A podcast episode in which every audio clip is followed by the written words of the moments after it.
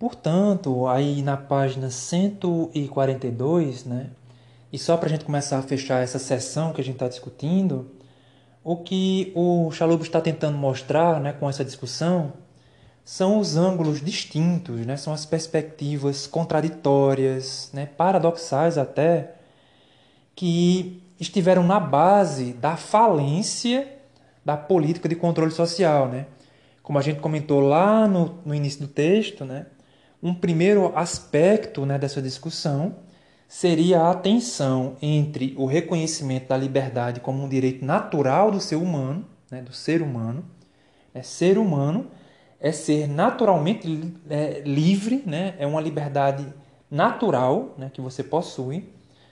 E, de outro, a tensão entre o direito à propriedade, né, que é um dos pilares da sociedade burguesa, da sociedade liberal, né, o direito à propriedade privada.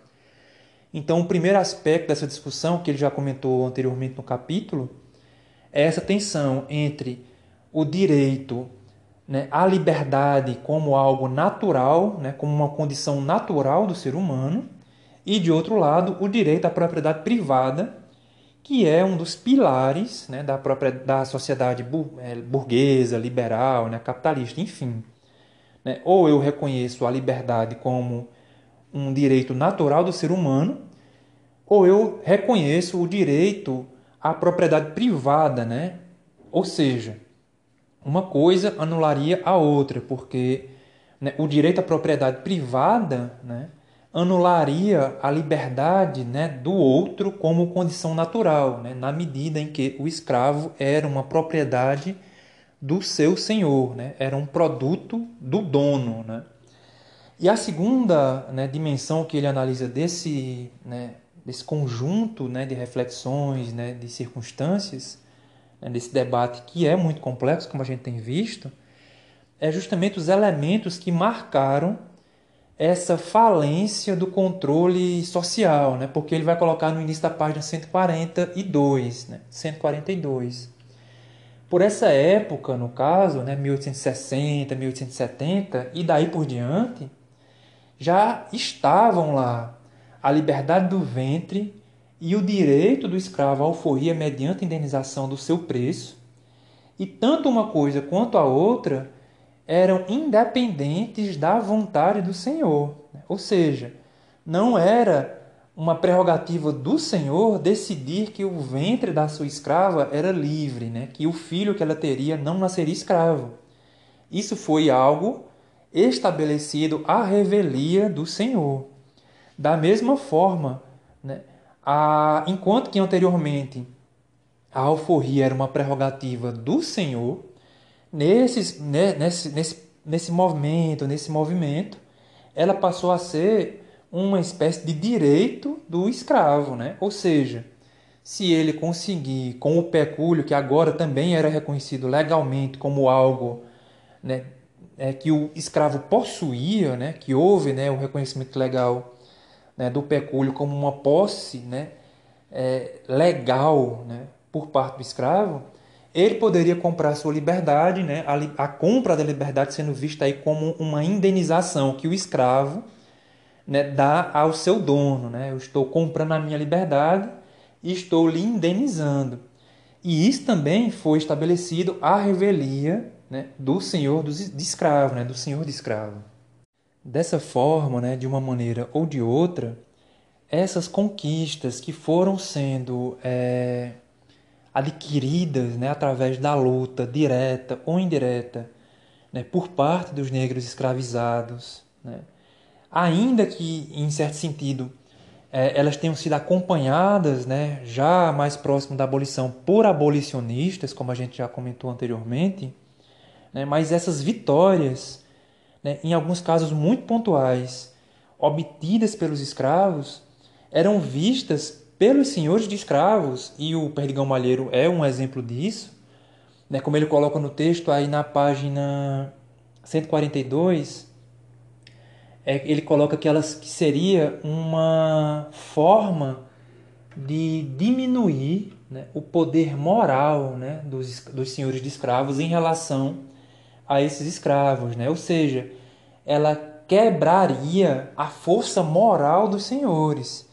Porque é, é, é, sempre interessante a gente pontuar isso, né? No sistema que a gente vive, no sistema capitalista, né, de trabalho capitalista, de trabalho assalariado, ainda que em alguns casos, né, enfim, a gente possa sofrer abusos em relação aos patrões da gente, aos nossos patrões, né, enfim, é, ainda que ele possua uma certa autoridade, né, enfim, ainda que ele possa mandar em você, mandar na gente, né, enfim, mas esse vínculo que nos liga a, né, como empregados aos nossos empregadores é um vínculo né, é, fundamentalmente econômico, né, no caso. Né? A gente trabalha porque a gente precisa trabalhar, a gente precisa sobreviver, e a gente se coloca nessa situação. Né?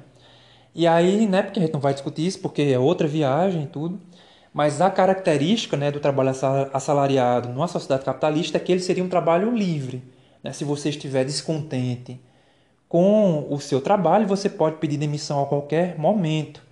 Assim como né, o seu patrão, né, o nosso patrão, os nossos empregadores, não têm né, direito né, para além da função que a gente exerce. Ainda que eventualmente existam, né, como a gente sabe, abusos, né, tanto em relação a homens como principalmente em relação a mulheres. Mas nesse caso aqui que a gente está comentando, né, o vínculo que unifica o senhor do escravo ao escravo, né, o escravo ao senhor do escravo, ele não somente é econômico, mas ele é, é envolto, né? ele é envolto nessa questão moral. Né?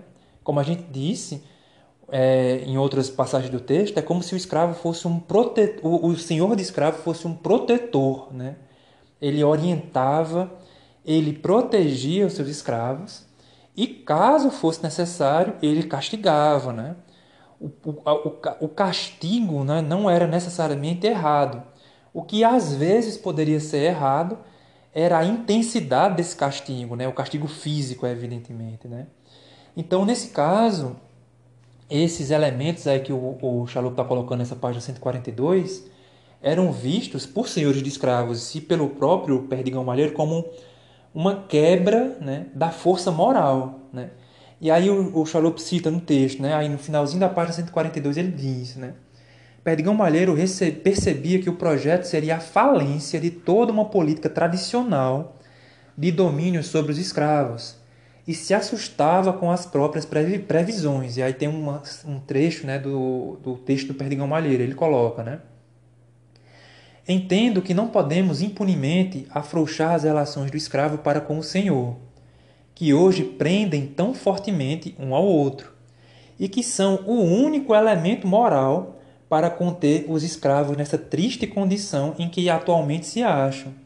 Quais são as que resultam daquele poder? Se nós rompermos violentamente esses laços, de modo a não se afrouxarem somente, mas a cortá-los, como a proposta o faz, a consequência será a desobediência, a falta de respeito e de sujeição. Eis um dos mais graves perigos. Essa proposta, em todo o seu contexto, não tende a nada menos do que romper violentamente esses laços morais que prendem o escravo ao senhor. Por fim, né, encerrando essa sessão, né, o que o Chalup vai colocar aí no finalzinho da 142 e já no início da página 143 né, seriam esses elementos, no caso. Né?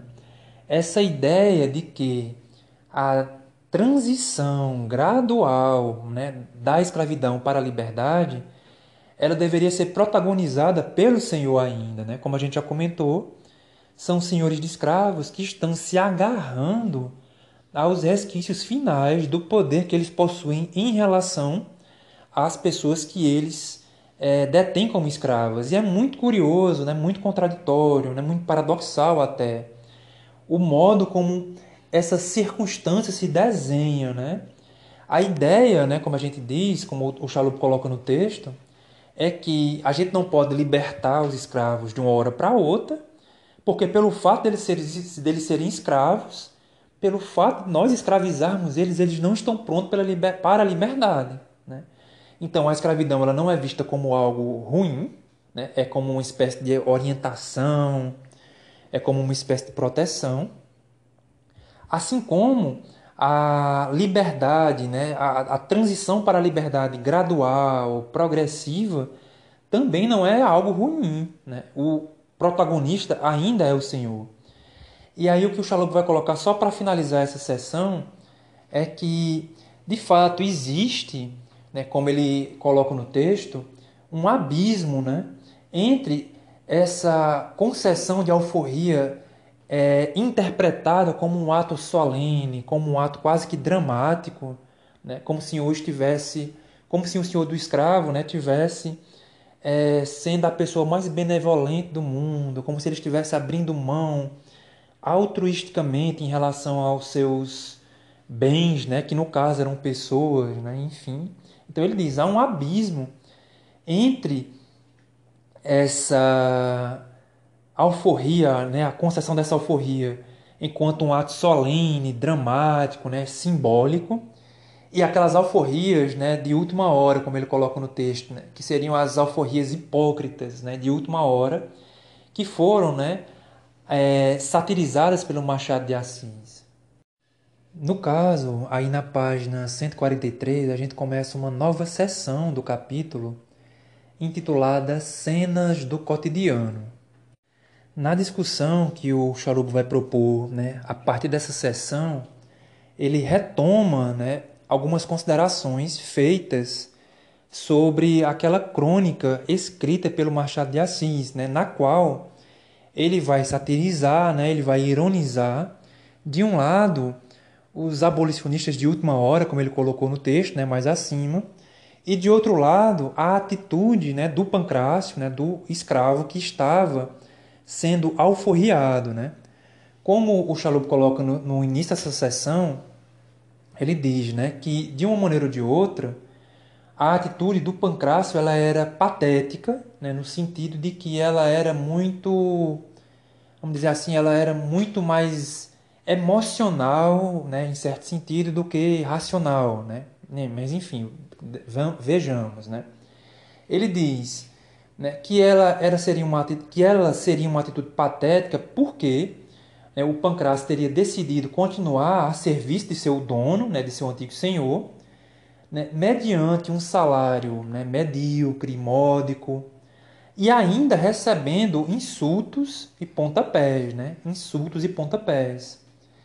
E aí o Chalup coloca, né, Pancrácio é o caso extremo de um negro seduzido pela ideologia da escravidão, como uma relação de dependência que não se rompia definitivamente sequer no momento da alforria.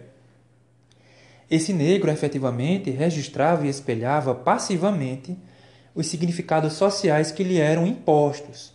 Todavia, Machado aqui era um gozador e Pancrácio era um negro de mentiria. E aí ele dá uma continuidade, né, que é a questão que move essa sessão. Né? O problema, porém, permanece até que ponto os escravos assumiam ou introjetavam as representações dominantes sobre a alforria?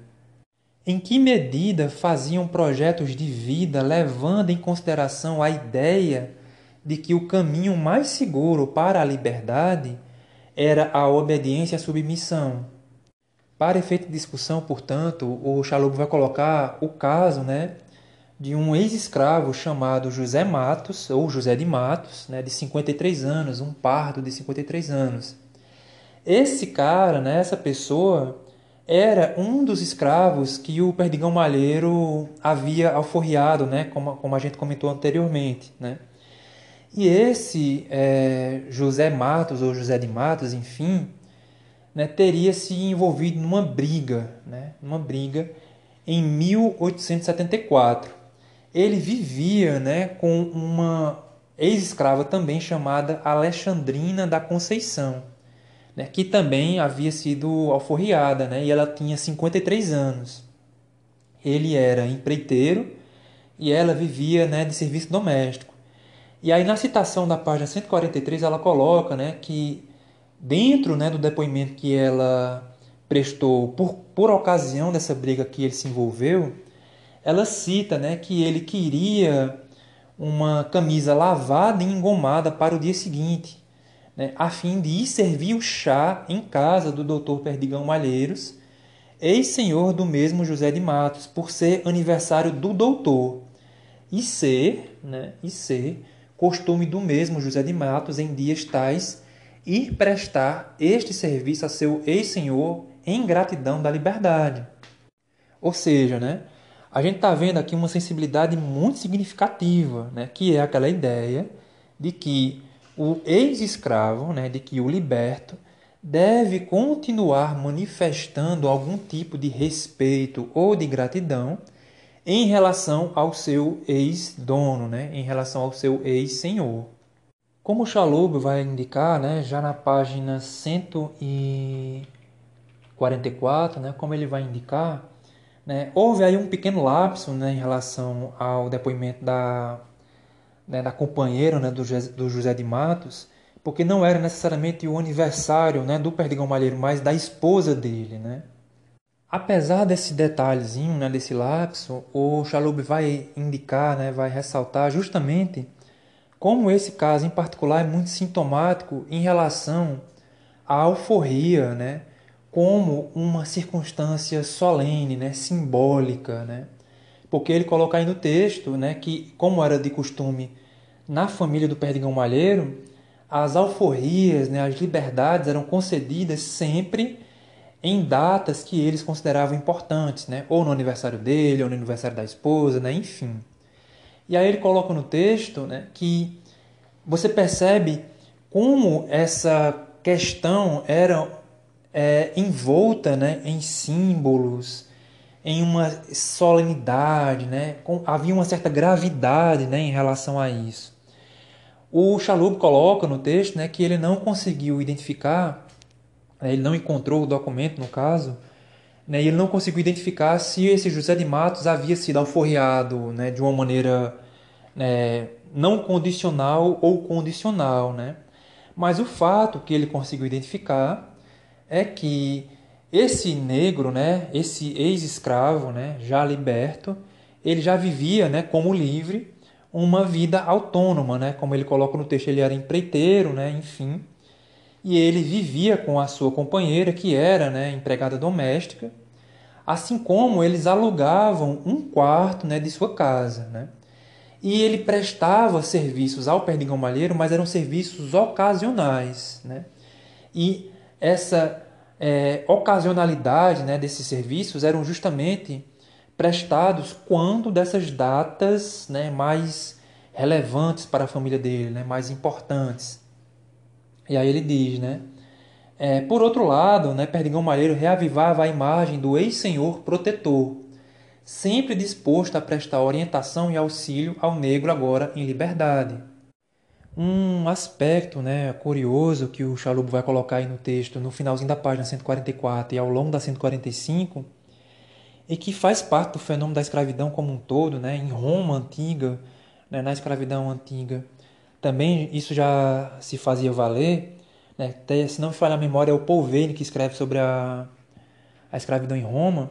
E ele coloca, né, no caso romano, que essa relação do escravo com o liberto era ao mesmo tempo um inferno social e um inferno familiar, né? porque às vezes, no caso romano, né, um escravo, tipo um casal, vamos supor, ele é, o marido poderia continuar escravo e a mulher poderia ter sido libertada.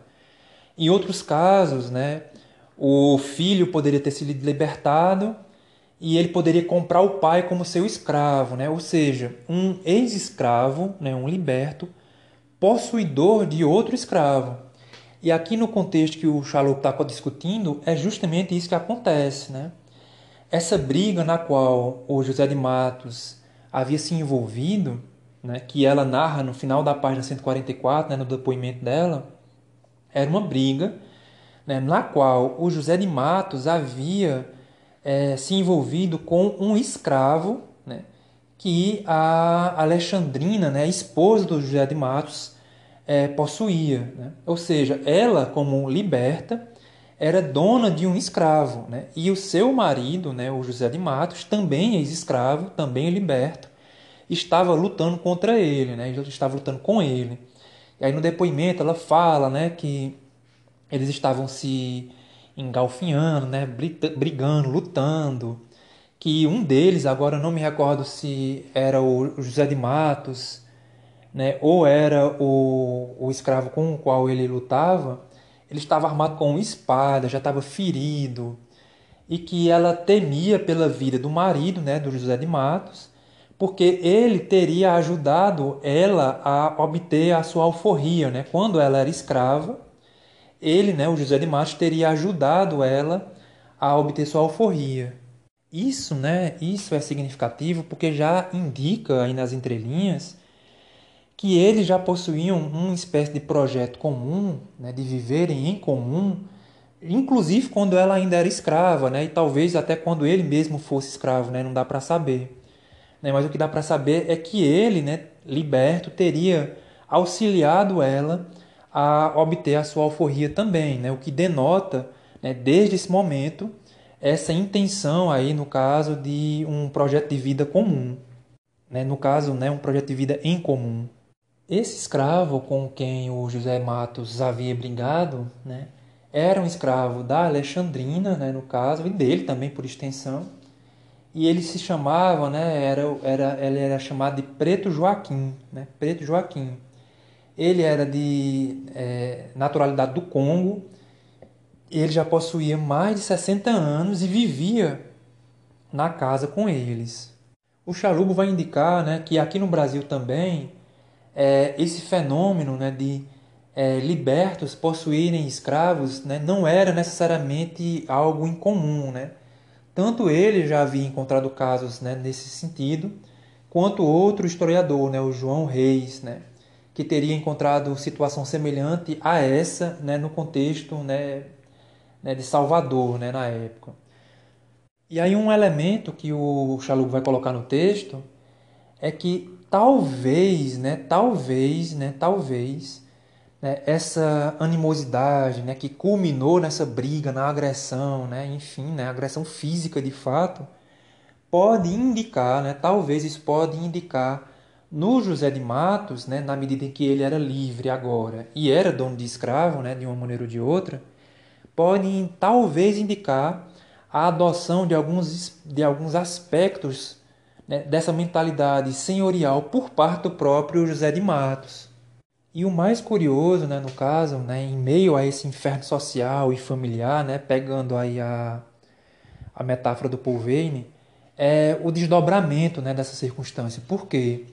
Ele brigou com o seu escravo, né, com o preto Joaquim, e a punição né, que o José de Matos é, decide aplicar é que ele entrega né, o preto Joaquim à lei, né, à justiça, e ele liberta o Joaquim. Ele diz: oh, agora você está vivendo aí por sua conta e risco, né? vá viver.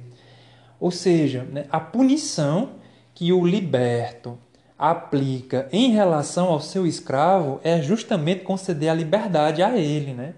Porque como a gente já comentou, era uma sociedade escravista, né, com um preconceito já de 300 anos, né, no mínimo. E aí a punição que ele aplica é isso, né? É essa, né? Ele liberta seu escravo e diz: olha, a partir de agora você vai viver por sua conta e risco, né? Você não vai viver mais com a gente. E a ideia que fica no caso é justamente que essa briga pode ter ocorrido é, por, por a, pela manifestação de algum tipo de ingratidão do preto Joaquim em relação ao José de Matos. E aí na sequência do texto o Chalup coloca, né? é, o testemunho de Adão do Nascimento, inquilino de José Matos. Né? Era o cara que alugava o quarto lá do José Matos na casa deles, né? que morava com eles. Que afirma jamais ter visto o liberto, no caso o José Matos, aplicar castigos em seu escravo. Como a gente estava comentando em relação àquela metáfora né, elaborada pelo Paul Vane, né, em relação à escravidão romana, né, de que o universo do escravo e do liberto seria um inferno social, um inferno familiar, um inferno doméstico, a gente percebe alguns aspectos desse inferno aí entre aspas aqui nesse caso é comentado. Por quê? Quando José de Matos vai prestar depoimento, né, por conta desse rolo que aconteceu, ele vai tentar sustentar a imagem, evidentemente, de um senhor de escravos justo e benevolente. A questão é que né, os comprar um escravo, né, e tal, era um investimento, né, era uma espécie de investimento. E aí o, o escravo era obrigado a dar, né, de acordo com combinações, né, enfim, era obrigado a dar uma quantia para o seu dono. E essa quantia paga era essencial, né, para o orçamento familiar. Né? Você não ia comprar o escravo, né, sem a esperança de obter algum retorno com isso, né? Daí o Chalubo vai colocar, né? José Matos explicou ao subdelegado que o rolo se originara no fato dele ter observado, abre aspas, na véspera ao seu, ao seu escravo, que ele não dava conta de seus jornais, fecha aspas. Joaquim né, era obrigado a dar de 800 até mil réis diariamente ao seu senhor, e ainda desempenhava algumas tarefas domésticas. No caso né? O, o enrosque ainda é mais complicado. No caso, né, como eu estava comentando, esse enrosque é mais complicado. ele é mais complicado porque, observe só, né, no finalzinho da página 145 existe né, um trecho do depoimento do José de Matos. E é o que, é que acontece, né? Resumindo, né, porque a situação é um pouco, a citação é um pouco extensa e a situação né, é complexa. O que o José de Matos né, informa no depoimento é o seguinte: é que ele foi comprar esse escravo, né, esse preto Joaquim, e que o dono desse preto Joaquim, que vendeu ele para o José de Matos, havia tirado um dinheiro né, da caixa né, desse preto Joaquim. Ou seja, o dono dele havia tirado um dinheiro que esse preto Joaquim possuía e o dono desse preto Joaquim vendeu ele ao José de Matos. Né? É, tudo indica que talvez esse, com esse dinheiro que o, o dono inicial dele havia tirado, ele talvez pudesse até comprar sua liberdade, enfim. Né? Era algum dinheiro que ele possuía e que seu ex-senhor tirava dele. E aí, no caso, o preto Joaquim insistia, né, insistia em ter o seu dinheiro restituído. Né? Ele, ele insistia numa espécie de indenização. Em face disso, né, em face dessa ação né, que o Preto Joaquim estava movendo, né, estava movendo com a ajuda de algumas pessoas, né, de um padrinho, enfim, na citação né, é dito isso, o José de Matos estava preparando né, cordas, como está indicado no, no como está indicado no depoimento, ele já estava preparando cordas para amarrá-lo e castigá-lo, né, com uma palmatória. E de acordo com o depoimento, ele bateu muito né, no escravo, né, no preto Joaquim, e aí, de acordo com o depoimento, novamente ele coloca, né, é, deu-lhe muita bordoada com uma palmatória, deixando-lhe o braço direito e a perna esquerda quase aleijados. Nesse caso, né, em função dessa, desse castigo, né, enfim, o escravo, né, o Pedro, Preto Joaquim, teria decidido né, atentar contra a vida do seu senhor né, e depois se entregar à justiça. Né? Daí, tomando em mãos a espada, né, que ele coloca no texto, uma espada velha, né, e golpeando ele, tentando golpear ele com essa espada. E aí, só nessa página 46, o Chalup vai colocar algumas dessas sensibilidades que estão presentes nessa situação, né, nessa circunstância. A questão inicial que movia né, o, o autor né, na elaboração dessa, dessa sessão é justamente essa, né, que move né, o autor né, e o leitor nessa, nessa sessão é essa. Né. Os escravos, eles é, aceitavam passivamente, né, passivamente né, essa ideia né, ou esse ideal de submissão e de obediência como um caminho para a liberdade, né, tipo, se eu for obediente e submisso, né, pode ser que o meu Senhor me é, alforrie condicionalmente, né, depois. Né. E aí, essa circunstância é um indício, né, no caso, de que essa submissão absoluta, de que essa passividade absoluta por parte do escravo não existia, né? E aí ele coloca no texto, primeiro, né, o primeiro né, elemento aí desse, dessa sensibilidade é que o Preto Joaquim não queria ser vendido para o José de Matos, né? Enfim, né, ele, é, como é que fala?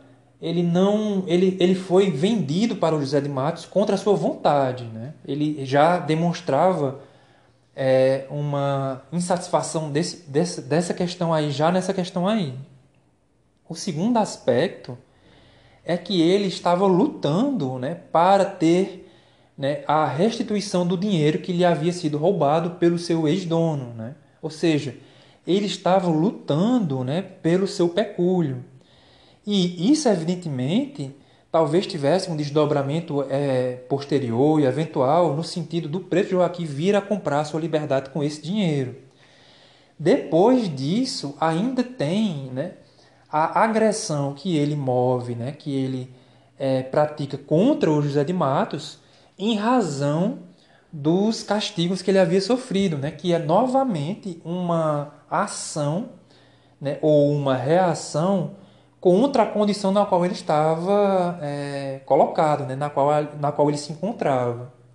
Tanto é né, que o Chalup vai colocar que o preto Joaquim havia justificado a sua agressão né, contra o José de Matos porque o preto Joaquim considerava que os, os castigos que ele havia sofrido não somente eram injustos, como eram excessivos, né? injustos e excessivos. Já na página 147, o autor coloca outro elemento. Né? Ele diz: curiosamente, Joaquim faz uma declaração afirmando que preferia morrer pelas mãos da justiça do que ficar sujeito aos, aos suplícios impostos por José de Matos. Ou seja, né, existe é, esse caráter ativo por parte do escravo. Ele, ainda que não possa né, se livrar da sua condição de escravo imediatamente, mas ele está contestando ela. Ora, é, demonstrando insatisfação ao ser vendido para o José Matos, ora, questionando o dinheiro que lhe fora roubado, né, o dinheiro da sua caixa lá que foi retirado pelo seu ex-dono, ora, contestando ainda a eventual injustiça e o abuso do castigo que ele havia sofrido. Né? E aí ele diz: olha, então eu agredi mesmo, eu considerei injusto considerei abusivo e excessivo, e eu prefiro morrer nas mãos da justiça do que continuar com ele. Né? Então você percebe que há uma ação né, aí por parte do escravo. Né? Além de que essa insistência né, em relação a ter o seu pecúlio né, novamente, né, receber indenização em relação ao seu pecúlio.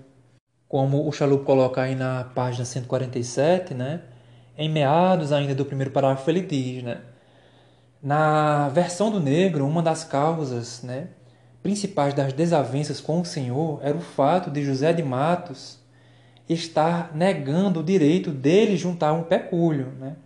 E aí ele diz: ao lutar pelo pecúlio, Joaquim podia estar se agarrando na sua própria esperança de liberdade. Né? E aí, um pouquinho mais para baixo, ele ainda continua: por ora, basta observar que, em sua atuação como senhor de escravos, José Matos mostrava estar à altura dos ensinamentos recebidos supostamente durante seu período de cativeiro. A ideia, né, no caso, de que se ele fosse um bom senhor, né, justo e benevolente, o escravo deveria manifestar né, gratidão, respeito, obediência e submissão.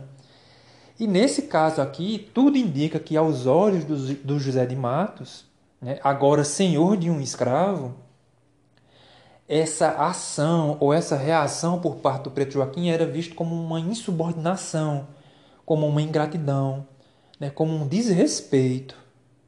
Dando continuidade aí na página 147, no segundo parágrafo, a gente vê um outro caso né, que demonstra como era né, é, contraditória e como era é, curiosa né, a vida né, dessa, dessa pessoa né, que estava numa condição de liberto, né? assim como vocês vão ver um misto de sensibilidades é, extremamente variado. Né? No caso, né, é a situação na qual se envolveu um pardo chamado Agostinho Lima. Né? Em janeiro de 1885, esse Agostinho né, era pernambucano de 25 anos estava triste com a sua companheira, né, com quem ele estava amaziado, né, que era uma escrava chamada é, Deoclésia, né, que tinha 18 anos. O Agostinho denunciava, né, acusava, né, no caso, a Deoclésia de ser infiel. Né? E aí o Agostinho vai até a casa onde a Deoclésia trabalhava, né? ela era alugada né, pelo seu dono, e ele vai até a casa onde ela estava alugada e, com o pretexto de dar um recado a ela, chama ela para uma esquina e esfaqueia ela pelo menos duas vezes. Né? Depois de agredir, né, de esfaquear né, a Deoclésia, ele ainda vai lutar com outra mulher, né, uma negra chamada Preta Madalena, né, que ele acusava também de ser alcoviteira, né, de facilitar a infidelidade da Deoclésia. No decorrer da situação, né, no decorrer da situação, ele coloca, né, o Chalup coloca que ele fugiu né, para os fundos de uma estalagem, subiu no alto de uma árvore e ele ficou dentro né, dessas, né, do, no, no, no, topo dessa árvore, né, ele ficou no topo dessa árvore até o amanhecer. E aí foi o espetáculo completo, né, como o Chalup coloca. Né? Ele falou que a árvore era sua propriedade, fez acrobacias, insultou todo mundo que assistia, urinou nos espectadores, inclusive né, entre é, esses espectadores estavam guardas né, civis, e ele urinou nesses guardas civis também. E aí um desses guardas civis, no depoimento que prestou, né, demonstrava inclusive que enquanto ele fazia tudo isso, né, insultava, fazia acrobacia, né, urinava no povo, ele se queixava né, da mágoa que ele teria, que ele estava tendo né, em relação a essa Deoclésia. E o, o, o guarda civil, no caso, né, chamado Petronílio Batista, né, ressalta que ele, que o liberto, né, o, o Agostinho, não é, estava ou não parecia estar bêbado, né? E aí esse guarda civil ressalta isso, né? A não embriaguez, né, do Agostinho, né, do Pardo Liberto, porque ele insultava todo mundo, né? Ele insultava todo mundo, mas ele diz, né? Mas ele se portou com humildade para com o Henrique, seu senhor, dono da padaria, e ao doutor subdelegado do distrito, né? E aí nas negociações ele dizia né, que o, o delegado pedia para que ele descesse da árvore, né, e ele só descia da árvore se ele tivesse a sua vida preservada, assim como ele tivesse a sua liberdade concedida. Né? E aí ele coloca né, que em relação à liberdade, o delegado não poderia garantir nada, mas que poderia dar garantias de vida a ele. Né? E é muito curioso né, essas sensibilidades que a gente está vendo, porque aí há uma situação né, é, em relação à vida do liberto, do ex-escravo, há essa relação ainda de respeito não somente com a autoridade constituída do delegado, mas com relação ao seu ex-senhor, né, ao, ao, ao ex-dono desse escravo. Mas há também aí esse traço de machismo, esse traço né, de violência contra a mulher, né, porque ele era liberto e era homem, né, e a companheira dele, além de ser mulher, no caso, evidentemente, ela ainda era escrava. E aí ele não se furta, né? não só a agredir a ela com faca, como também brigou com outra né, né, mulher, né, com outra preta, né, a Madalena. Né? Aí o, o Chalup coloca: Os toques de originalidade e ousadia de Agostinho tiveram um fim quando ele pisou em falso num galho da amendoeira e se esbarrachou no chão, ferindo-se ferindo nas pernas. Por um lado, o pardo registrou seu protesto contra aspectos da sociedade na qual vivia, implicou com a noção de propriedade privada ao se tornar dono da árvore, distribuiu insultos e urinou nos guardas civis, e ainda contou que encontrara a preta Deoclésia em companhia de um branco exatamente no quarto que tinha para seus encontros com a negra. Propriedade privada, vigilância policial e preconceitos raciais são temas que esse negro liberto abordou intuitivamente no discurso da amendoeira. Por outro lado, né, como o Chalup coloca, ele era seletivo. Né? Com a autoridade constituída do delegado, né, do subdelegado, ele não insultou e nem urinou nele. Né? Ele tentou negociar.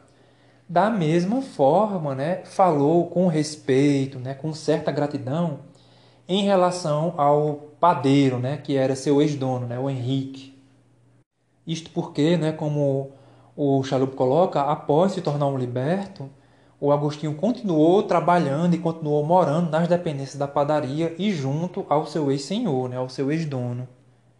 E aí, novamente, como eu tenho dito, né, é curioso porque você percebe em meio a esse enorme complexo de sensibilidades essa coisa do machismo, por um lado, assim como do macho ofendido, né? Porque ele coloca aí no finalzinho da página 148 e na página 149 um trecho né, do, do, do, do depoimento do próprio Agostinho. Né? E ele coloca que ele era liberto, que ele continuava trabalhando, que ele continuava morando com, a, com o, o ex-dono na padaria, que vivia né, com essa crioula, né, a Dioclésia, e, e ele parecia estar muito apaixonado por ela, né, no caso. Coloca que tudo que ele ganhava, né, ele dizia que tudo que eu ganhava, eu dava para ela para é, aliviar os trabalhos que ela tinha que executar, né? Ele coloca, né? Gastando com ela tudo quanto ganhava a ponto de nada guardar para si, levando sua amizade a ponto de pagar diversos indivíduos para encher de água a casa do Ambre e Deoclésia, com o fim, né, com o fim de que ela não carregasse peso, né? Deoclésia, longe de corresponder a essa amizade, o enganara, ele era infiel, iludindo-o iludindo de sua boa fé, a ponto de praticar atos imorais com outros indivíduos no próprio quarto em que ele tinha alugado na travessa do desterro para passarem juntos tendo tido ocasião de ele próprio verificar com seus olhos o que acabo de dizer. Dessa forma, né, o que o Chalup está colocando é que, no caso da, do Agostinho da Deoclésia, apesar né, de, desses pesares, né, de haver certa censura é, em relação à figura dela, né, que a gente não sabe dizer ao certo, né, enfim, é indicativo, né, é indicado né, que havia né, o flagrante, que ele estava né, teoricamente sendo traída, apesar de que ela era escrava também, que poderia estar sendo sujeita, enfim. Mas a ideia é que parece haver aí nesse caso dela também, né, dele com ela, aquela ideia, né, de um tipo de projeto em comum a ser vivido, né? Tanto que ele tentava tornar né, a vida dela como escrava menos exaustiva, né? Um elemento que o Chalup vai colocar no finalzinho da página 149 é que, como ele aponta, né, as histórias de José Martins e Agostinho são posteriores à lei de 1871, que foi realmente um golpe decisivo né, em alguns aspectos essenciais das representações até então dominantes sobre a alforria. Porque, como a partir de 1871 tinha essa ideia do ventre livre, né? Isto porque, como havia, né, no caso, né, já essa expectativa do ventre livre, como não nascia mais escravos, né, filhas de escravas, há uma mudança aí nessa relação, é, nessa questão em relação à alforria, né? Como Chalup coloca no texto, né, ele diz: essas histórias confirmam que havia em torno da alforria uma forte expectativa de continuidade de relações pessoais anteriores de renovação do papel do negro como dependente e do senhor como patrono ou protetor. É muito difícil avaliar o quanto os escravos e libertos efetivamente compartilhavam dessa ideologia da alforria, pois é óbvio que as atitudes respeitosas de José Matos e Agostinho em relação aos seus senhores não são simplesmente generalizáveis. Seria fácil enumerar casos de libertos que, como Desidério e Joana, os negros ingratos de Dona Inácia, não concebiam a vida em liberdade como a velha vida de roupa nova. Seria confortável interpretar as, atitudes de José e Agostinho como estratégias no sentido de lhes viabilizar melhores condições de sobrevivência, ou seja, os libertos não compartilhavam da ideologia da alforria, porém, desempenhavam o papel de, de dependentes ou de protegidos com o intuito de atingir certos fins. Assim sendo, o que o autor está colocando aí nessa página 150, no primeiro parágrafo, é que essas hipóteses elas são plausíveis, entretanto, elas carregam um certo grau, um certo nível de reducionismo ou de simplificação. Né? Como ele coloca no primeiro parágrafo dessa página, ele diz que esse, essas hipóteses, apesar de plausíveis, né, elas seriam é, meio que contraditórias porque elas incluiriam é, possibilidades opostas e excludentes, ou seja, ou os escravos introjetavam os valores senhoriais e aceitavam a ideologia da alforria, ou seja, eles introjetavam e aceitavam a ideia de que, sendo submissos, que obedecendo, eles é, receberiam a, a, a liberdade, ou então que os escravos, única e exclusivamente, é, utilizavam de certas estratégias, né, enfim, de sobrevivências, o, o que envolvia astúcia, o que envolvia esperteza, dissimulação. Né? Ou seja, são hipóteses plausíveis e tudo, mas elas não explicam de maneira absoluta o problema, né? a questão. O Charlotte coloca nessa página 150, no primeiro parágrafo, que apesar dele achar plausível essa ideia de que a ideologia da alforria seduzia certos escravos, né, no sentido de fazer eles de fato obedecerem, né, se submeterem, enfim, é, e apesar de que há né, uma certa agência por parte dos escravos no sentido de dissimular, né, de serem astutos, visando buscar a sua liberdade, né, ele diz, né, é preciso admitir que existiam essas e outras sutilezas na política de domínio de trabalhadores escravos, pois sem a introjeção, pelo menos parcial, de certos símbolos de poder, seria impossível imaginar que uma determinada forma de organização das relações de trabalho pudesse se reproduzir por tantos séculos. A pessoalização e privatização do controle social eram marcas da escravidão que tinham na concentração do poder de alforriar um de seus elementos máximos. Contudo, né, como eu disse, apesar de parecerem plausíveis, essas é, hipóteses né, não podem ser aplicadas de maneira absoluta. Né? Ele coloca no segundo parágrafo da página 150. Né, deveremos, devemos prosseguir com precaução. E essa precaução, né, como o Chalup vai colocar nesse segundo parágrafo da página 150, é, nos permite compreender justamente o que ele aponta nesse texto, né, nesse momento do texto. Ele diz que um escravo, né, que é possível que um escravo acreditasse nos símbolos e nas representações senhoriais, tanto acerca da escravidão quanto acerca da alforria, mas isso não impedia que o escravo também adotasse atitudes totalmente contrárias às expectativas que a mentalidade senhorial né, terminava gerando, né? que foi o caso justamente, como ele vai falar aí na página 151, né? encerrando essa sessão, né? que foi o caso desse, né? desse, desse escravo, né? o Agostinho, que ele comentou agora há pouco, né? que a gente comentou agora há pouco. Finalizando essa sessão, ele coloca aí na página 151, no segundo parágrafo dela, ele diz, né? A experiência de Agostinho torna patente o limite da dicotomia do tipo estratégia de sobrevivências versus introjeção de valores senhoriais, ou resistência versus acomodação.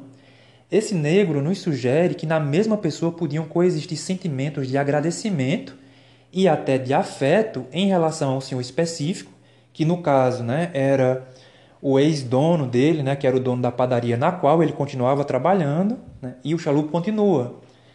É, e uma percepção bastante crítica da sociedade como um todo, porque naquele, né, naquela ocasião, naquele evento, ele né, xingou, ele urinou no povo, né, ele fez aconteceu, mas em relação à autoridade constituída do delegado, em relação ao seu ex-dono, né, aquele que lhe libertou, ele era bem mais comedido, mais moderado, né? ou seja, ele não se mostrava tão crítico em relação a essas pessoas quanto ele se mostrava crítico em relação à sociedade como um todo. A próxima seção do texto, que se inicia aí na página 151, intitula-se 1871 As prostitutas e o significado da lei.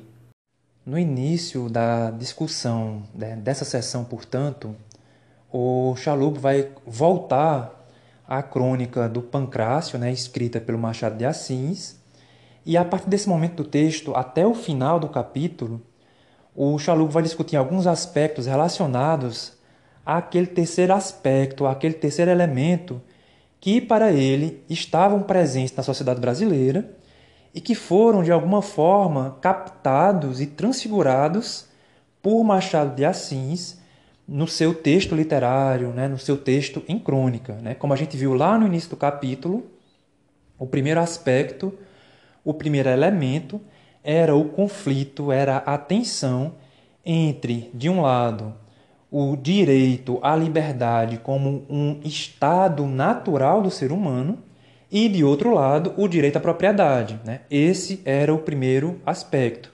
De um lado, o direito à liberdade como condição natural do ser humano, inclusive do escravo, e de outro, o direito à propriedade privada, que é um dos pilares da sociedade liberal.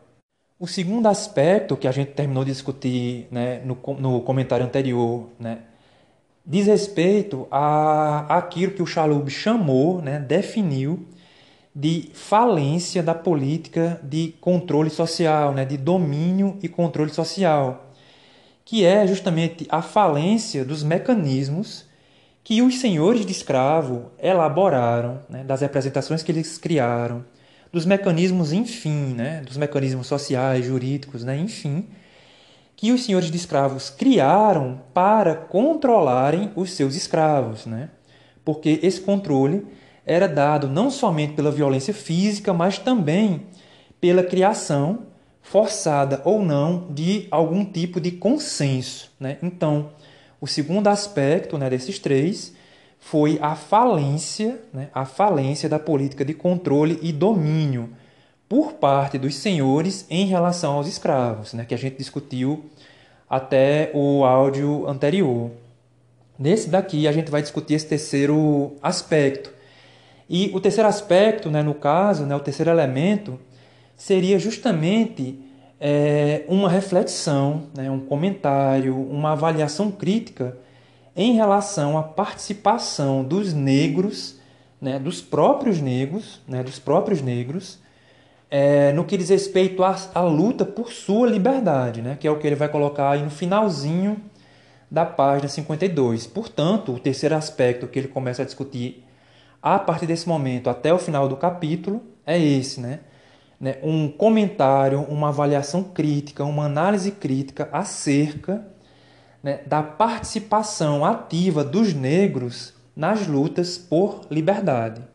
Na página 153, ele vai dizer né, que ele retoma é, a análise desse terceiro, desse terceiro elemento, desse terceiro aspecto, retomando aquela observação que o Machado de Assis inclui na crônica que ele escreveu e que tem o Pancrácio como um de seus protagonistas. Né? No caso, o ponto que o Chalubo vai observar nessa crônica e que ele retoma aqui agora novamente é aquela observação de que o senhor do Pancrácio, na crônica, havia observado, né, havia dito ao Pancrácio que ele havia crescido imensamente. Na crônica do Machado, ele vai falar, dando a entender de maneira é, implícita, né, que ele estava falando não no crescimento no sentido da estatura, né? porque na crônica ele até chega a comparar a altura no, do escravo que ele estava é, prestes a libertar com a altura do próprio dono dele. Né? E aí ele diz né, que ele havia crescido imensamente. Na crônica, o Machado joga com esse sentido, né, no que diz respeito à ideia de que esse, esse crescimento né, do escravo não foi somente na estatura, e o Chalub vai, vai ancorar essa interpretação porque ele associa né, na crônica o nascimento do Pancrácio à instituição do pouco pouco pouco antes ou pouco depois da instituição da lei do ventre livre, né? Porque quando o Senhor estava prestes a libertar o Pancrácio, ele teria aí aproximadamente 18 anos. E no nascimento dele, né, havia como um contexto o advento dessa lei. Dessa forma, né, como o Chalub vai colocar aí nessa página 153, esse crescimento que o Machado coloca na boca do personagem que é o dono do Pancrácio, né, que o Pancrácio havia crescido imensamente, não é, como eu disse, um crescimento no sentido da estatura, né, mas um crescimento no sentido né, da capacidade de reivindicação. E aí ele coloca no texto, né, a causa da liberdade avançara de forma irresistível nas duas décadas anteriores. E os escravos agora pareciam mais ativos ou até capazes de levar a melhor no confronto com seus senhores. Contudo, né, como o Chalub é um historiador bastante cuidadoso, né, bastante meticuloso, ele fala aí no que seria esse primeiro parágrafo da página 152, que essa interpretação que eu acabei de citar, né, que o Pancrácio né, teria crescido imensamente, não, sim, não simplesmente com, no que diz respeito à estatura, mas crescido no sentido né, de ser um sujeito ativo, reivindicando né, a sua própria liberdade, no caso, o escravo sendo um sujeito ativo, reivindicando a sua própria liberdade, né, como o Chalub é um historiador cuidadoso, né, ele diz que essa interpretação, né, ainda que pareça plausível, ela exige uma demonstração de sua densidade histórica. Para discutir essa densidade histórica que dá sustentação a essa interpretação, portanto, ele vai apresentar mais alguns casos que eu vou é, comentar aqui na sequência. Para isso, né, ele vai citar o caso né, de uma parte do texto que a gente não discutiu, que faz parte do primeiro capítulo do livro, no qual ele aborda o caso né, de uma parda né, chamada Josefa. Né? Essa escrava ela havia sido vendida algumas vezes e ela acusava duas de suas supostas senhoras de terem forçado a Josefa a se prostituir, né? porque o dono do escravo, né, sendo proprietário dele enquanto um não sujeito, ele poderia obrigar o escravo a fazer determinadas é, coisas, né? entre elas a prostituição. Então, no caso, ele vai citar aí é, a circunstância que envolveu a parda Josefa, que acusava as suas donas de forçá-la a prostituir-se, né? forçá-la a levar uma vida de prostituição. E nesse caso, é, houve uma contestação em relação a essa circunstância, né? e houve, né, depois, como ele vai falar ainda nessa página 152, é, ações é, que contestavam a posse do senhor ou da senhora em relação ao escravo, justamente tocando nesse ponto né, da, da, do forçar a escrava a se prostituir. Né? E, portanto, quando dessas ações que foram movidas, né, eles terminavam utilizando isso, né, utilizando essa, esse forçar né, a prostituição né, essa imposição né, por parte de alguns donos ou donas em relação às suas escravas como um motivo que justificaria a alforria dessas escravas, assim obrigadas a se prostituírem. E isso, como a gente já comentou, não somente era um indício né, da falência da política de controle, como também era um prenúncio de outras tantas circunstâncias que ele vai comentando ainda na sequência.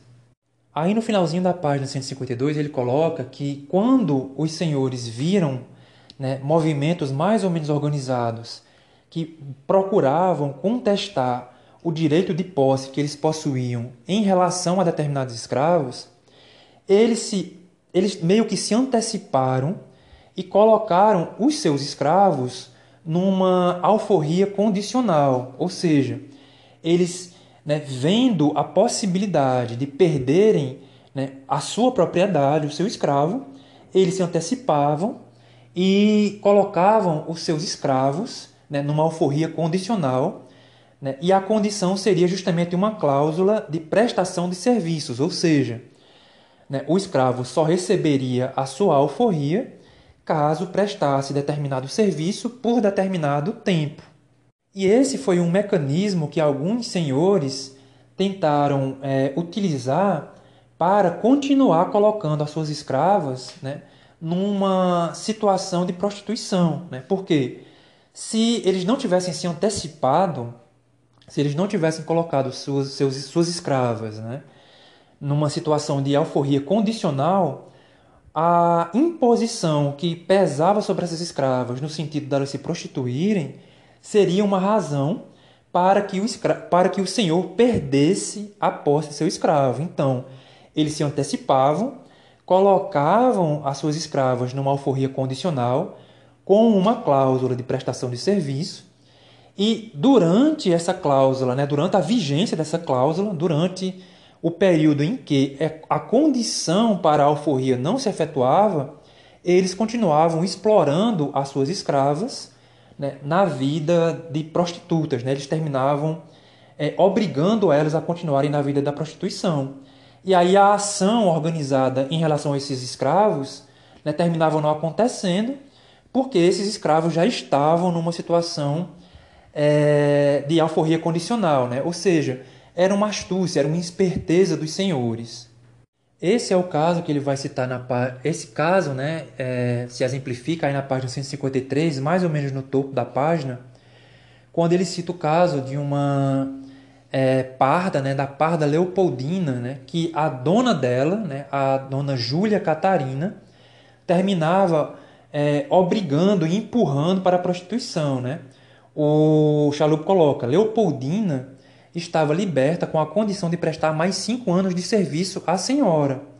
Né? Mas enquanto essa cláusula estava vigente, ele termina, ela terminava, né, a dona da Leopoldina terminava forçando ela a continuar no caminho da prostituição.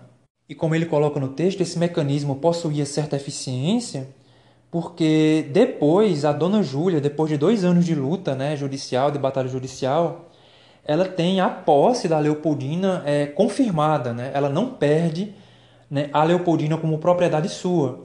Já o Chalup coloca mais para baixo. Né? Ele diz: Felícia deu mais sorte do que Leopoldina, pois garantiu a liberdade na justiça, né? porque ela também estava é, numa situação semelhante.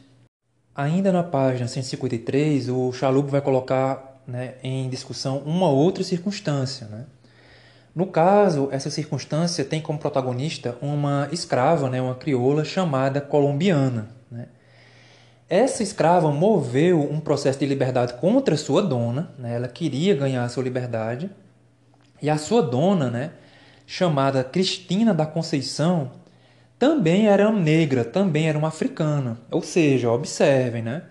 Era uma mulher negra escravizando uma mulher também negra, só que a Cristina obrigava a colombiana a adotar a prostituição.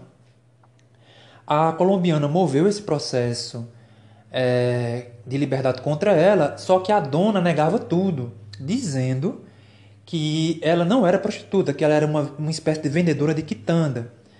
Durante o processo, né, no entanto, como ele fala no final da página 153 na sequência, a, a, houve testemunhas né, a favor da dona que ela terminava é, sendo de fato uma vendedora, que ela saía nas ruas para vender frutas e tal. E na parte da tarde elas se dispersavam, né, como ele fala no início da página 154, né, para continuar as vendas nas ruas e nas portas dos teatros. O advogado da senhora procurou ainda contestar as testemunhas a favor da escrava, dizendo que elas eram amigas do Alferes Soares, né, de um soldado, né, no caso, que seria o amante da colombiana. Assim sendo, aí no que seria esse primeiro parágrafo da página 154, o que o autor tenta mostrar, é, e eu creio que se aproxima um pouco do que ele já havia comentado anteriormente, é que essa circunstância parece figurar como um indício daquilo que ele chamou de histórico de sentimentos, né? o autor coloca. O processo mostra ainda a mobilização de pessoas que tomam partida a favor de colombiana ou de sua senhora, às vezes devido a laços afetivos. A favor da escrava, por exemplo, temos supostamente o alferes, seu amante, o pardo livre, Benjamin, e até os seus fregueses na vida de, na vida de prostituta. Ou seja, por alguma razão, a colombiana conseguiu arrolar essas testemunhas e com o peso desse, desse testemunho, né, desse conjunto de testemunhos, ela contestava a sua condição, não somente como escrava, mas como uma escrava empurrada para a prostituição. Né? E aí o detalhe é que o amante, né, que é apontado como amante dela, né, o alferes, o soldado, né, o Benjamin, também era um, um, um ex-escravo, né, também era um livre. Ou seja, havia aí um conjunto de sensibilidades a favor da escrava ou a favor da dona. Como ele continua discutindo ainda ao longo da página 154, a dona né, da colombiana organiza a sua defesa, né, conforme seu advogado, ela organiza a sua defesa da seguinte forma. Primeiro, ela diz que mesmo que a prostituição né, da colombiana fosse comprovada, isso em nada teria é, problema. Né? Porque na defesa que ela monta, ela se sustenta justamente naquele primeiro princípio que a gente já discutiu.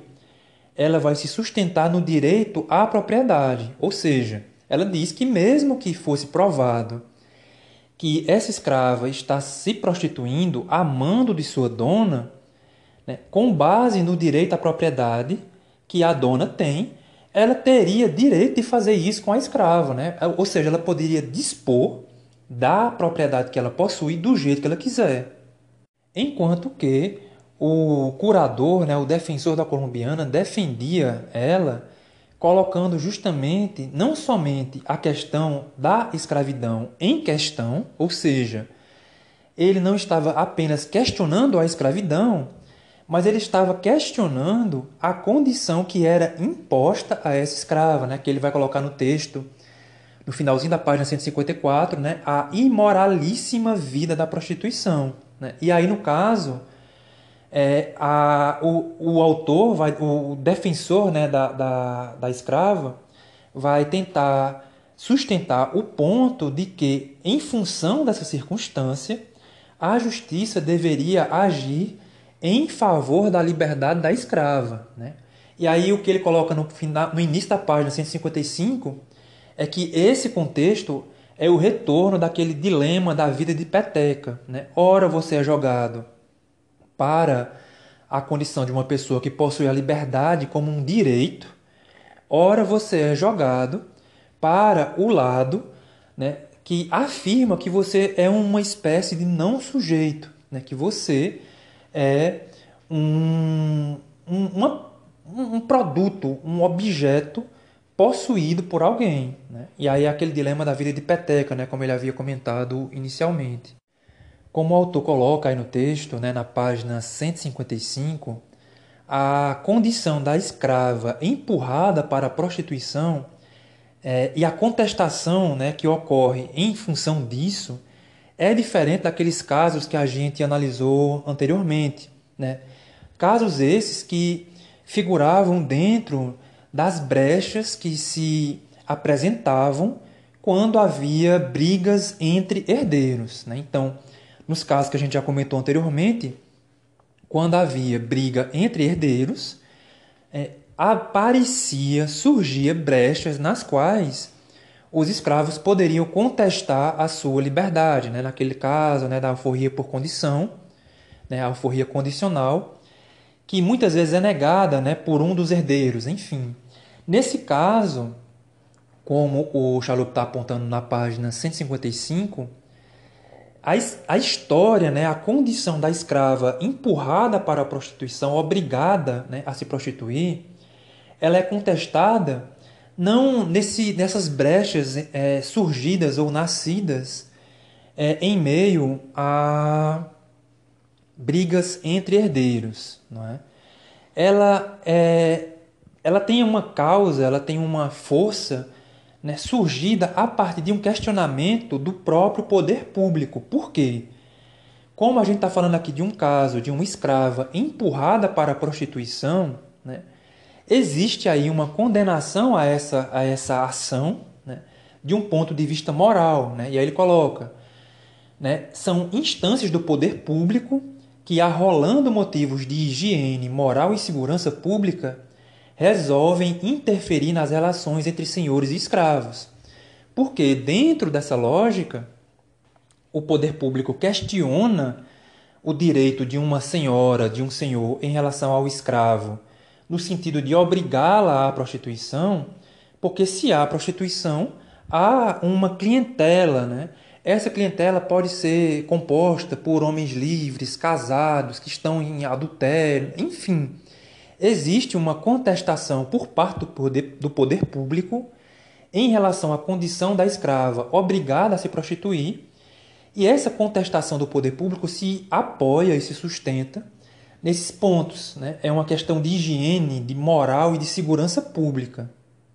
Assim sendo, né, como essa relação, ela não de, essa relação de contestação da escravidão não derivava, né, no caso, de brigas entre herdeiros, né, de querelas né, entre herdeiros, como ela possuía aí um, um, um aspecto mais impessoal, não é? havia um certo havia uma certa perspectiva, uma certa percepção de que os casos julgados a partir desse ponto de vista seriam julgados com maior isenção, né? porque, como a gente viu anteriormente, havia juízes que julgavam em favor da liberdade quando dessas brigas de herdeiros, mas havia juízes também que julgavam em favor do direito à propriedade, né? que é o dilema da peteca lá. Nesse contexto que a gente está comentando, há uma percepção de que o poder público poderia julgar com mais isenção o caso de uma escrava obrigada à prostituição. De uma maneira ou de outra, portanto, esse elemento vai ser somado às lutas, né, ou às táticas ou às estratégias que os escravos, que as escravas terminavam se apropriando para contestarem a sua própria condição né, como escravos, né, para tentarem adquirir a sua é, alforria. Aí na página 155, no que seria o segundo parágrafo, o autor vai começar a discutir um outro elemento que também passa a ser apropriado por parte do escravo, que é a instituição né, não somente da lei do ventre, do ventre livre, né, mas também a discussão sobre o pecúlio, né, que era uma propriedade que passou a ser reconhecida né, legalmente como sendo do escravo. Como a gente já comentou anteriormente, é, em momentos anteriores, o escravo nada poderia possuir porque ele era uma espécie de não sujeito. Então, o escravo não possuía nada. Tudo o que o escravo possuía, tudo o que ele vestia, tudo o que ele comprava era do seu dono. Nesse contexto aqui, há a institucionalização do pecúlio, há o reconhecimento legal do pecúlio. E o pecúlio seria uma certa quantia, né, enfim, ou produtos que se reverteriam em valores né, financeiros né, seria um valor, uma quantia que o escravo possui de maneira legal, né, ainda que ele não seja necessariamente um sujeito no sentido pleno da palavra, passou-se a reconhecer que o escravo detém a posse de algo, e esse algo é o pecúlio.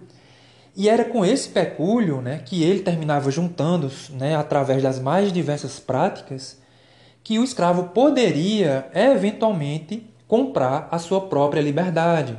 Ou seja, né, nesse contexto que a gente está comentando, é, é como se o escravo juntasse é, com o seu pecúlio uma quantia suficiente e que era paga ao seu dono como uma indenização. Né? Ou seja, o escravo estava comprando a sua liberdade, mas aos olhos do Senhor, ele estava indenizando ele, né? ele estava indenizando o fato de que o dono iria perder uma de suas propriedades. Então, o pecúlio seria, né, de uma maneira ou de outra, esse valor que o escravo passaria a dispor de maneira legal e que poderia, inclusive, ser utilizado para adquirir a sua própria liberdade, para que ele comprasse a sua alforria.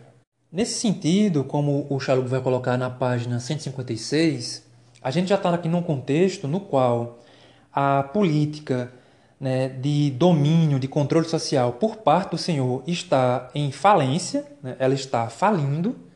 E quando ocorre o advento da lei do ventre livre, o dono do escravo nada poderia fazer. Né?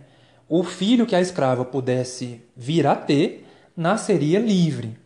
O escravo que possuísse um pecúlio e que fosse equivalente ao que ele poderia pagar ao seu dono, o escravo poderia comprar sua liberdade. Tanto num caso como no outro, isso independia da vontade do Senhor, né? era feito a revelia do Senhor. E aí ele coloca no texto justamente essa questão, né? ele indica no início do texto. Sendo a revelia, né, no caso do Senhor, tudo o que o Senhor poderia fazer no caso era tentar espichar o preço, sendo que no caso de um senhor e escravo não chegarem a um acordo, o valor da indenização seria determinado em arbitramento judicial. Percebendo, portanto, que essa falência do controle estava ocorrendo, né, do controle social, né, enfim, estava ocorrendo, né, que estava falindo, né, houve resistência em relação a, ao reconhecimento legal do pecúlio. Né? Ele vai citar aí na página 156, por exemplo, três nomes: o Marquês de Olinda, né?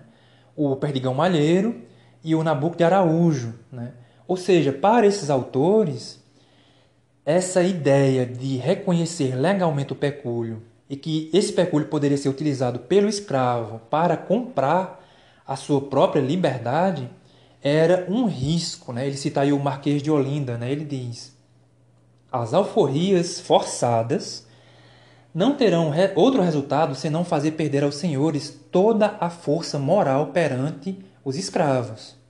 Além disso, um pouco mais abaixo, na página 156, ele comenta, né, esse Nabucco de Araújo, ele diz: esse direito, né, caso ele seja reconhecido né, na ótica do Nabucco de Araújo, pouco adiantaria, pois, né, ele diz, os, né, conforme o Chalub, né, os senhores embaraçavam o quanto podiam as possibilidades de os negros juntarem o seu pecúlio. E aí é como o Chalub coloca no finalzinho dessa página, ele diz, se a medida né, de, de reconhecer legalmente o pecúlio e a possibilidade da alforria, né, por indenização ao dono, né, usar o pecúlio para comprar a liberdade, teria poucos resultados né, práticos e tudo continuaria a depender da vontade do Senhor, por que se dá o trabalho de defendê-la com tanto afinco? Ou seja, por que é que se é, recusou tanto a possibilidade de reconhecer legalmente esse pecúlio se, como o autor, como esse, esse Nabucco de Araújo coloca, é, esse reconhecimento teria pouco resultado prático. Em função disso, como vocês vão ver aí no finalzinho da página 156 e na sequência, o autor vai apontar que a, na, na, inevitabilidade né, da, do reconhecimento legal do pecúlio por parte né, da lei, né, o reconhecimento de que isso era né, de posse legal do escravo, eles tentavam colocar alguns mecanismos dizendo que o pecúlio só poderia ser é, juntado, né, acumulado, por consentimento do Senhor, como ele fala no início da página 157. Né? Além disso, ele coloca, né, quanto à alforria por indenização, ela continua valendo, só que não se mencionava formalmente a possibilidade de o escravo conseguir a soma por liberalidade de outrem, ou seja, ele pegar um empréstimo com outra pessoa né, e afirmar que esse empréstimo né, contraído era parte de seu pecúlio e com esse pecúlio comprar sua liberdade. Né? Não havia é, menção a essa possibilidade.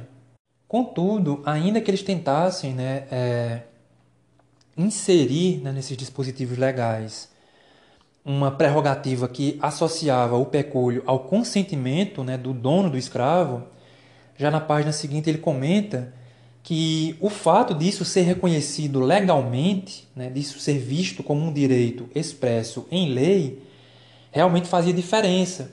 Porque nesse caso, né, os senhores de escravo não poderiam se recusar a não poderiam recusar ao escravo a possibilidade dele acumular o seu pecúlio. Né? Ele diz: os senhores não poderiam impedir no cotidiano que o escravo fizesse suas economias e depois não poderiam se negar a conceder-lhes a alforria por indenização de preço, porque tal direito dos negros ficava estabelecido no artigo 4 parágrafo 2 da lei de 28 de setembro. Havia, né, o Chalub ainda continua, chances mais reais dos escravos atingirem a alforria, mesmo contra a vontade do Senhor. E essa era a preocupação por parte da mentalidade senhorial. Né? Era esse sentimento de que essa política de controle estava realmente num processo de falência. Como isso foi fixado na letra da lei, por exemplo, né, aí ele vai citar o livro O Abolicionismo, né, do Joaquim Nabuco, de 1883, havia algumas avaliações em relação a essa questão. Né? Por exemplo, para o Joaquim Nabuco, esse, essa possibilidade né, de resgatar a liberdade, né, de comprar a alforria com o pecúlio, né, abre aspas, está em uso nas cidades, não nas fazendas. Serve para os escravos urbanos, não para os rurais. Fecha aspas. Contudo, né, como o Chalub vai colocar, é muito provável que a intensificação né, da utilização desse direito por parte dos negros tivesse, é, é, a, a, tivesse criado né, um impacto favorável, ou seja, quanto mais negros estivessem recorrendo a esse direito, mais ele seria algo a ser é, buscado, né? mais ele seria algo a ser defendido. E como o Chalup coloca no texto, isso teria tido um impacto né, positivo, no caso, principalmente na militância abolicionista. E como vocês poderão ver ao longo dessa página 158, o autor vai apontando uma série de dados que de fato mostram né, de que mostram que ali no contexto do início da queda do Paraguai, por volta da década de 1860, houve de fato um aumento progressivo né, da alforria, né, das taxas de alforria na cidade do Rio de Janeiro. Ele vai apontar o ano de 1867 também por conta disso. E ele coloca, né, a taxa de alforria da corte sofrerá outro enorme aumento apenas após 1878. E ainda nesse contexto aí da página 158, ele vai comentar que de fato parecia figurar é, de maneira mais é, acessível esse direito entre os escravos que ficavam na cidade, nas zonas urbanas, na corte.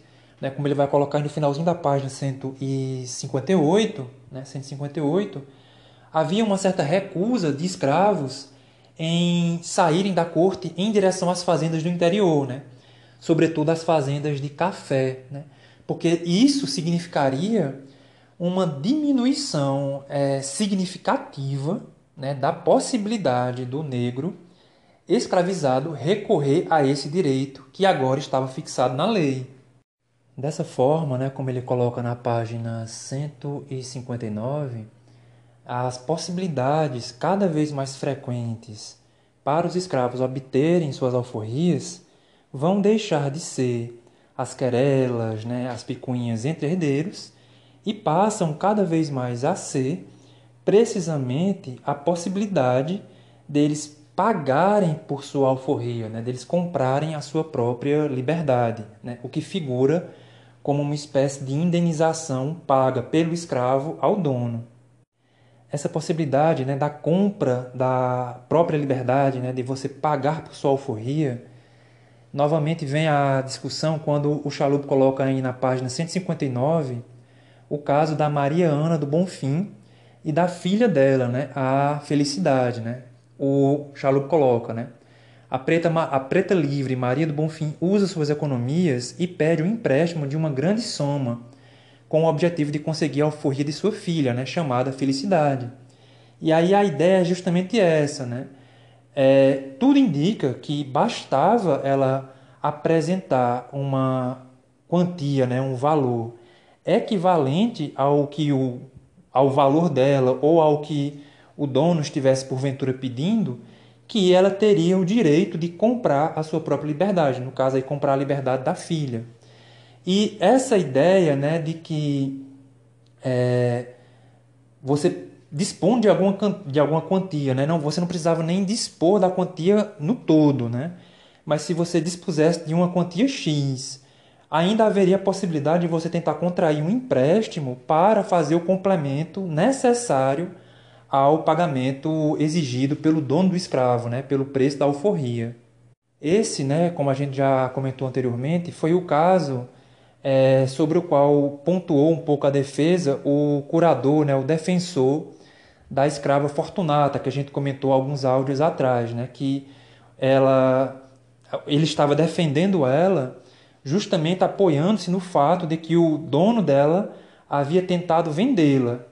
E quando ele tentou vendê-la, né, ao fixar um preço sobre ela, ela teria o direito de pagar esse preço que o próprio dono havia fixado, né, que havia definido. Né? Então, esse caso, como ele está colocando, primeiro, a ideia agora era tentar conseguir alforriar e tentar, sobretudo, diminuir os valores cobrados pelos donos de escravos era um caminho, e o outro caminho para que essa compra né, da alforria ocorresse era justamente, né, caso você não dispusesse da quantia no todo, você apresentar uma parte e contrair um empréstimo para complementar né, o valor exigido. Assim sendo, o que o Chalup vai colocar aí ao longo da página 160 é que a possibilidade de obtenção da liberdade através da compra da alforria foi se tornando cada vez mais comum, mais frequente, né? Ela, essa possibilidade foi vista de fato como um direito que ela terminou se tornando, além de que, como ele coloca no início da página 160, é, começou a haver a valorização né, e, em certos casos, né, enfim, um empenho maior na tentativa de alforriar mulheres, né, porque isso significava, como ele coloca no texto, a garantia de uma prole livre. Ainda nessa página 160, ele vai comentar que, de uma maneira ou de outra, essa tentativa né, de obter a própria liberdade através da compra seria uma espécie de mecanismo né, também é, proveniente de uma mentalidade de tipo senhorial que estaria tentando é, compreender essa busca pelo dinheiro para a alforria como um tipo de aprendizado para o trabalho, né? ou seja, já que existia a possibilidade do escravo comprar sua própria liberdade, já que existia esse horizonte, ele se empenharia mais no sentido de trabalhar, e isso seria uma espécie de projeto de transição para o trabalho livre. Ou seja, seria ainda, né, de acordo com a interpretação, né, com essa interpretação, seria ainda uma forma de disciplinar o negro que era escravo e que estava nesse processo de transição em busca de sua liberdade. Contudo, como ele coloca aí ao longo dessa página 160, no que seria justamente o segundo parágrafo dela, o Chalub vai considerar um anacronismo, né? vai considerar anacrônico enxergar né, os meandros e as particularidades que estão aí em, em, é, em torno né, dessa relação entre o senhor e o escravo, entre o escravo que tentava né, indenizar, aí, entre aspas, o seu senhor, comprando a sua liberdade, para o autor seria um anacronismo pensar esses mecanismos como uma espécie de instauração de uma política né, que visava organizar e disciplinar né, para o mercado o trabalhador que estava se tornando livre. Né? Ele sugere, né, ele afirma que isso é um anacronismo. Por fim, né, encerrando essa sessão aí na página 161, o autor coloca, né, ele afirma que é difícil né, uma, uma interpretação unívoca, única, em relação ao fenômeno da lei de 1871. Né? Ele coloca: é, o que nos interessa especificamente é perceber que a lei de 28 de setembro foi, de certa forma, uma conquista dos escravos e teve consequências importantes para o processo de abolição na corte. O pecúlio, como vimos, ficava formalmente dependente do consentimento do senhor. No entanto, essa defesa dos senhores era de pouca valia numa cidade como o Rio. Aí ele diz, um pouco mais para baixo: não havia como evitar que negros conseguissem dinheiro extra através de jornadas extras de trabalho, de empréstimos ou com a ajuda de amigos e familiares.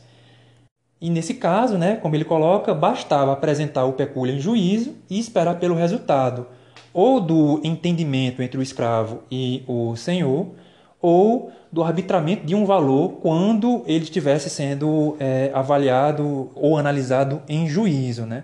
Se não houvesse acordo entre o escravo e o senhor, ele seria, ele seria colocado, né, posto numa avaliação judicial. Né? E em juízo, o preço do escravo seria definido. E dessa forma, assim definido o preço, o escravo poderia comprar a sua própria liberdade.